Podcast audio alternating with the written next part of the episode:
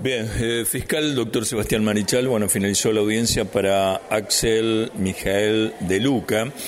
Eh, bueno, se hizo la audiencia imputativa y de medida cautelar, en, prácticamente en la siesta de este miércoles. Sí, buenos días. Se le atribuyó a esta persona el grooming, que es contactar a una menor de edad para tener con un, con un fin de cometer un delito sexual, en este caso eh, realmente abusó de, una menor de 10 años, este, no es familiar, no, es, no tiene un vínculo familiar ni nada con esta persona, eh, porque la invita a un lugar público, luego le, eh, le, invita a la casa y en la casa este, tiene relaciones con ella.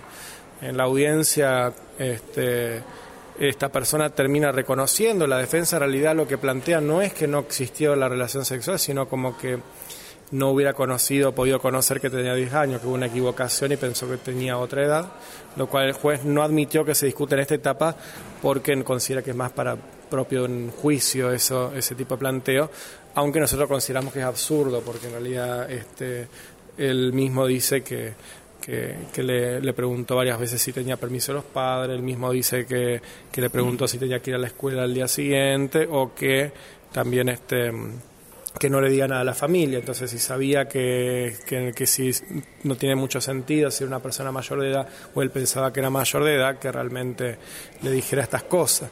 Pero bueno, este quedó en prisión preventiva, se autorizó la cámara GESEL y la contratación de los teléfonos celulares de él y de la niña. Reiteramos la figura. Eh, abuso sexual con acceso carnal y, y grooming, que sería ciberacoso de menores, eh, artículo 131 del Código Penal. Prisión preventiva, entonces, hasta la Cámara GESEL y después rever. Sí, en realidad no tiene plazo, pero bueno, después la Cámara GESEL, adiós, después la Cámara GESEL se podrá o no hacer un nuevo pedido a la defensa, más que nada si quiere revisar la medida, como lo suele hacer en estos casos. Te agradezco. Bueno, gracias a ustedes, nos vemos. La palabra del fiscal, el doctor Sebastián Marichal.